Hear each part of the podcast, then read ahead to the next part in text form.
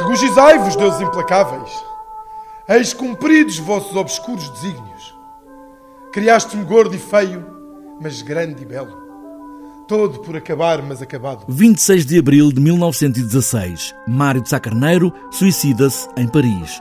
Este espetáculo parte desse episódio, recriado pelo amigo José Régio e agora também recriado em palco com a encenação de Rogério Paulo com o alter ego de Mário de Sá Carneiro, o último dia de vida. Vamos lhe chamar um alter ego, também uma figura que só existia na mente dele, claro, que à partida teve necessidade de criar essa figura, quanto mais não seja para que essa figura o rebaixasse.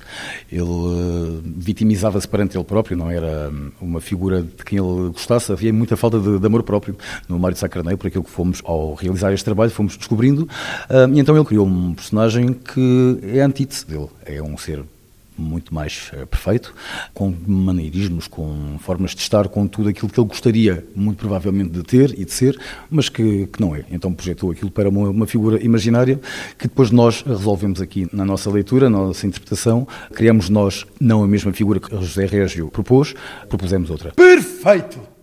Mas só por agrilhoada a um espelho onde nunca uma face pudesse unir-se à outra. Rogério Paulo junta ainda cartas de Fernando Pessoa, sempre preocupado com o amigo Mário de Sá Carneiro. São duas cartas como dois suportes de hum, para criar também aqui na história qual era a relação que estes dois uh, artistas uh, amigos tinham como é que se sentiam um ao outro, pelas palavras e pelas vivências um do outro, eles sentiam-se um ao outro. O Fernando Pessoa preocupava-se muito com Mário de Sá Carneiro, isso é bem exposto na leitura que fazemos das cartas, e estava a par de algumas coisas de, de Mário de Sá Carneiro sem nunca ou talvez, não, não, não sabemos, eh, mas sem nunca, talvez, desconfiar que este fosse uma das.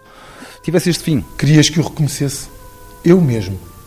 Eu que nem sei se existo. Mário de Sacarneiro, no último dia de vida, visto por José Régio, acompanhado por Fernando Pessoa, com as cartas que enviou e ainda os poemas do poeta.